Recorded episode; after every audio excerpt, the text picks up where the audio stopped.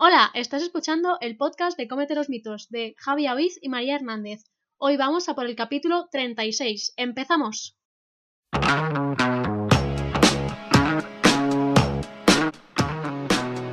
Buenos días, buenas tardes y buenas noches. Nuevo capítulo del podcast. En el confinamiento parece que la cosa es eterna, que no se acaba nunca. En Barcelona mm, se nos va a alargar más, más, más que otros pueblos de, de, Cataluña y del resto de España, así que nada, pues como unos pringaditos aquí, aguantando en casita. Pero bueno, seguimos una nueva semana más, un nuevo jueves más con capítulos de podcast. María, ¿qué tal lo llevas esto? Pues bueno, aquí estamos. Aquí estamos, ¿no? Soportando la maravillosa gestión de las universidades. Sí, eso sí. A ver, a ver, a ver, no tampoco voy a meter con ellos porque lo están haciendo lo mejor que pueden dentro de sus posibilidades, ¿vale? Lo que pasa es que nosotros nos quejamos porque nos putean por todos lados, punto, ya está. Sí, sí. Realmente no es una mala, mala gestión. Esa. Un poco sí. O sea, a ver, no es una súper mala gestión, un poquito sí. O sea, a ver. Es que, a ver, a ti te llega mañana una pandemia, tú estás tranquilito en tu casa y ¿qué haces? Piénsalo un momento. Sí, sí, sí. 100% de acuerdo. De un día para otro. Pero cuando ya llevas dos meses, que sigan con los mismos errores que el primer día, aquí yo ya veo, bueno, no sé. ¿No? Bueno, no sé, yo tengo la sensación esta. Bueno, yo recuerdo profes que decían, eh, nada, dos o tres días antes de que se declarara ya el estado de alarma, no, pero si esto no es nada, si no pasa nada, y yo... Bueno, no sé yo, ¿eh? No sé yo. Sí.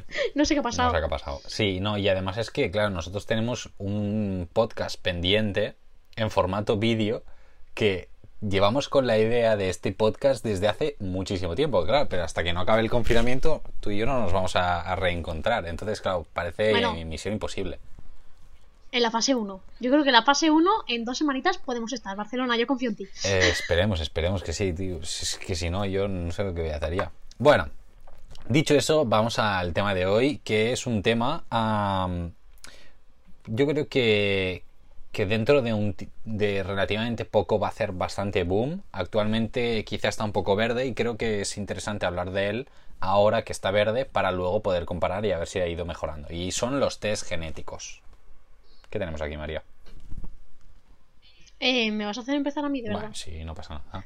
Bueno, pues no, da igual, da igual, ya, ya empiezo yo. Y a ver, es que realmente de test genéticos tenemos un, tenemos un montón. Tenemos los típicos que se hacen en los hospitales, que ya te van a buscar un- una patología genética o una posibilidad, una posible enfermedad genética que tú ya tengas de base por herencia. Y luego tenemos otros que son de buscar a ver qué encontramos ¿no? en, en nuestro cu- cuerpo, a ver qué, cuál es mi riesgo de sufrir ciertas patologías y cositas así. Luego también están lo- los, unos test que llaman de intolerancias a, a ciertos alimentos, ¿no? Y de todo esto iremos hablando. Ahora sí, dale, María. No, que comentar de esto que seguro que conocéis a alguien cercano, sobre todo estos últimos, que se haya hecho un test de estos. El de los alimentos. Bueno, Javi dice que no. Pero, por ejemplo, yo tengo varias personas cercanas que me enseñaron el papel, pero es que un papel gigante Papelón. con listas interminables de alimentos. En plan, permitidos, eres intolerante de que te sientan fatal y estos, bueno, esta lista más o menos. Y yo que sé, a lo mejor en la lista de prohibidísimos estaban todas las verduras y dices, a ver, claro, a todos la fibra, sobre todo cuando no la tomas, te sienta mal, muy entrecomillado, ¿vale? Muy entrecomillado. Pero claro, tus intestinos no están preparados para eso.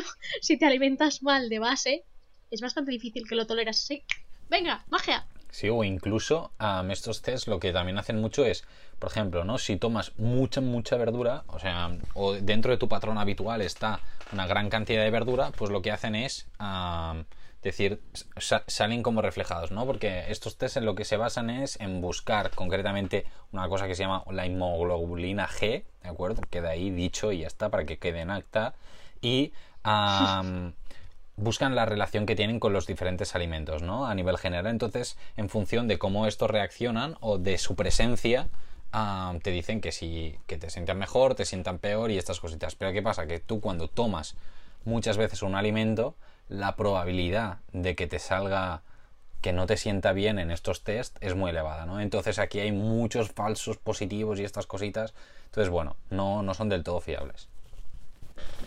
A ver, es que pensar que un alimento te siente súper bien, maravillosamente, ningún efecto.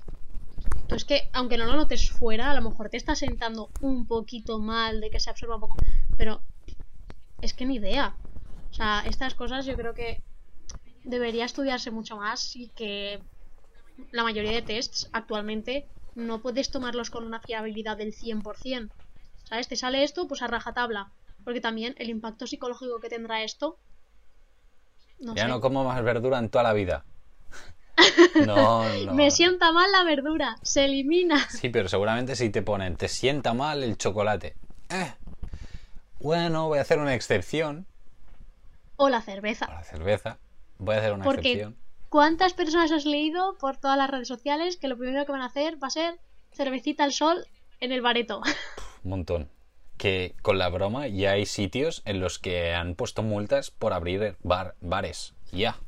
A día de hoy, ayer y anteayer, han salido un montón de fotos tanto por las noticias como por redes sociales de, de multas buenas, ¿eh? De paganinis buenos, ¿eh, María? De Paganini bueno. Bueno, nada, dicho esto, vamos a, a los test genéticos, em, los de los hospitales guay, o sea, porque realmente vamos a buscar una enfermedad concreta, vamos a ir a buscar un tema concreto, pero vamos a irnos a, analizar un poquito más en detalle los test estos de buscar cosas.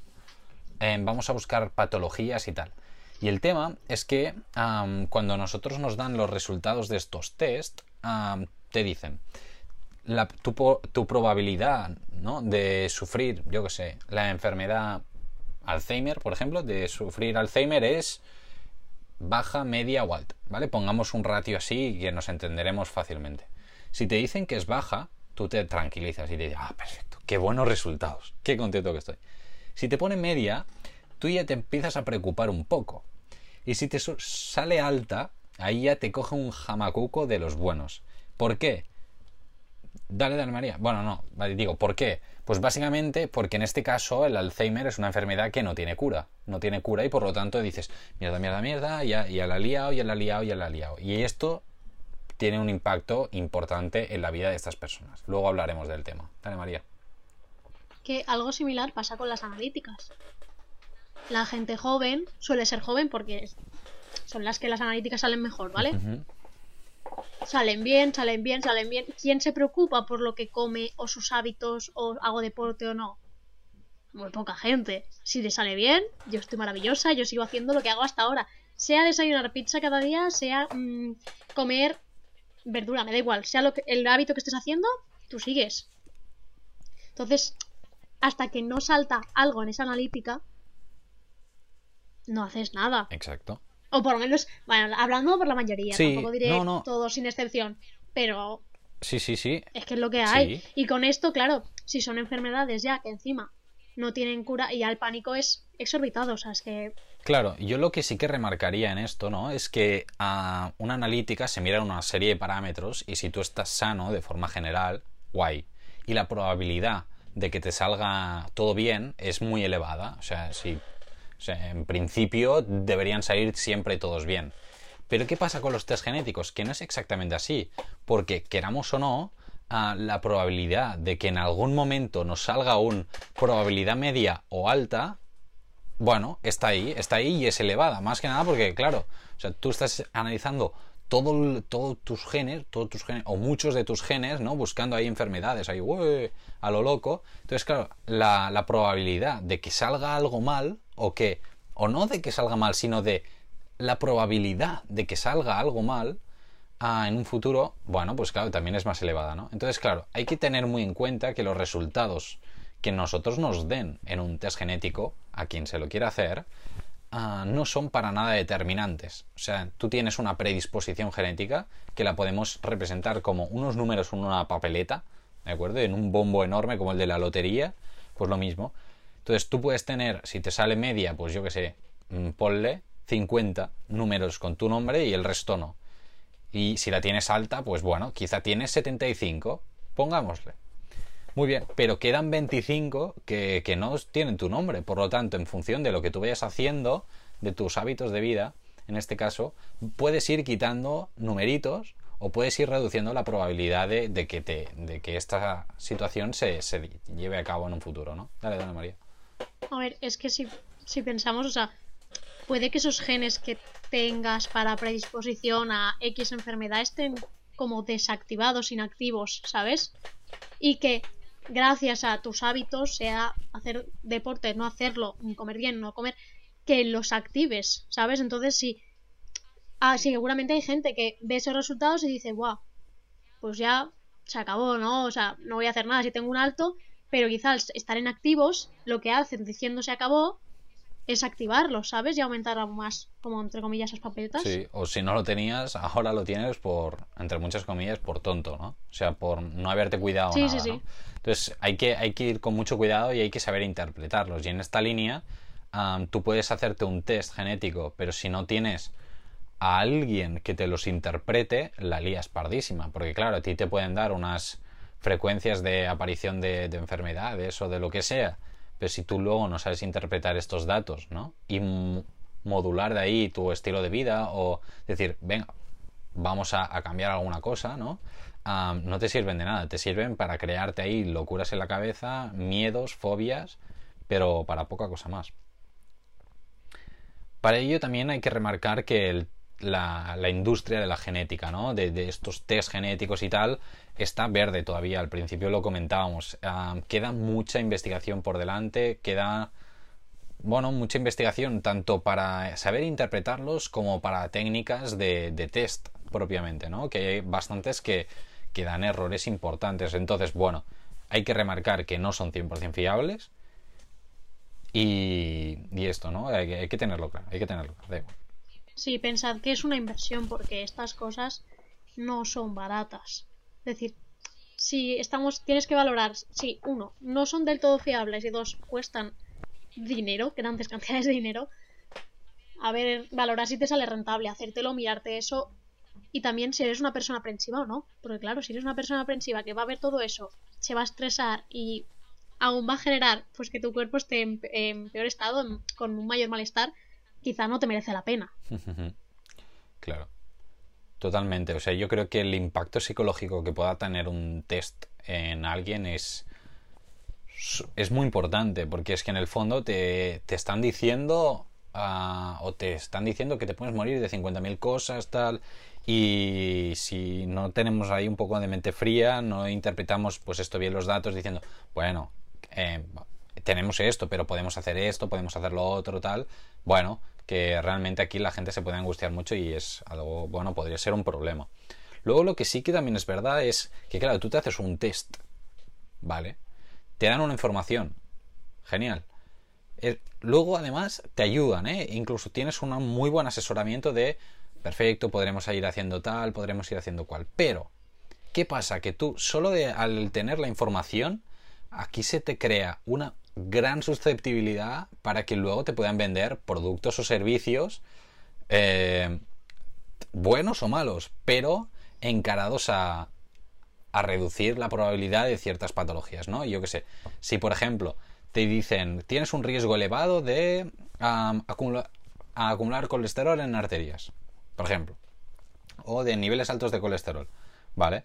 Ah, tú puedes hacer una estrategia nutricional para reducir el riesgo de, su acumulación, pero en la tele no paran de decir que hay un producto que te baja el colesterol, te lo baja, te lo baja, te lo baja. Aunque este no tenga evidencia, la probabilidad de que tú lo compres es mayor que la de una persona que no sepa que tiene un riesgo incrementado de, de que se le acumule el colesterol. Esto es importante también saberlo porque, bueno, es que realmente el impacto luego de la publicidad está ahí, está ahí. No, sí, claro. Eh, no tiene nada que ver, en verdad, pero es que últimamente estoy viendo muchos anuncios del X, bueno, de un medicamento. ¿Sabes lo que ibas a decir, no? Es que están aprovechando ahora que la gente está un poco más angustiada por haber cogido peso, tal, no sé qué, durante la cuarentena, que están bombardeando la tele a anuncios de medicamentos, por llamarlo de alguna manera, porque no son ni medicamentos algunos, para bajar de peso más rápido. No para bajar de peso simplemente, no, no, para bajar más rápido. Pero te añaden abajo el de tienes que llevar a una dieta equilibrada y hacer ejercicio físico para complementar. Y tú, para eso no me tomo eso. Claro. Exacto. Es que me ha recordado lo del colesterol a las pastillas estas que pensé el otro día.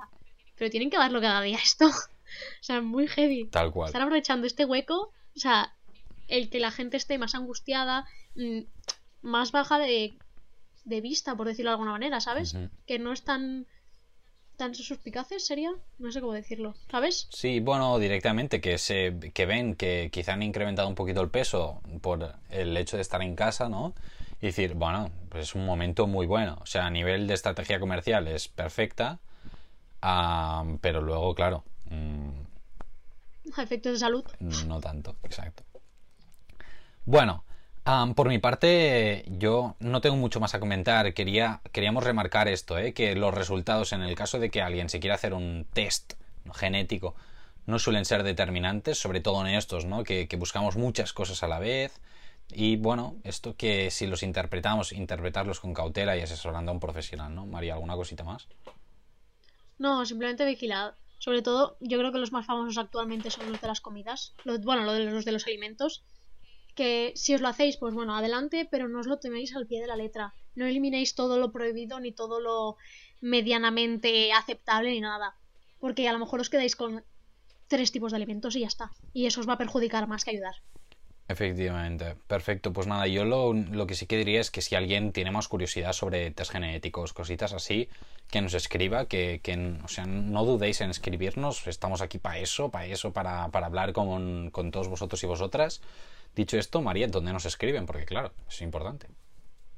Como siempre, nos tenéis en las cuentas de Twitter, de Instagram, ¿vale? Que estarán en la descripción del podcast. Y futuramente en YouTube dentro de dos o tres semanas. Oh, yes. que, que no, que no, que si escribís, se- seguimos contestando, ¿vale? Pero no hay más. Tal cual. Perfecto, pues nada, no, por mí nada más añadir, así que nada, nos escuchamos el próximo jueves. Adiós.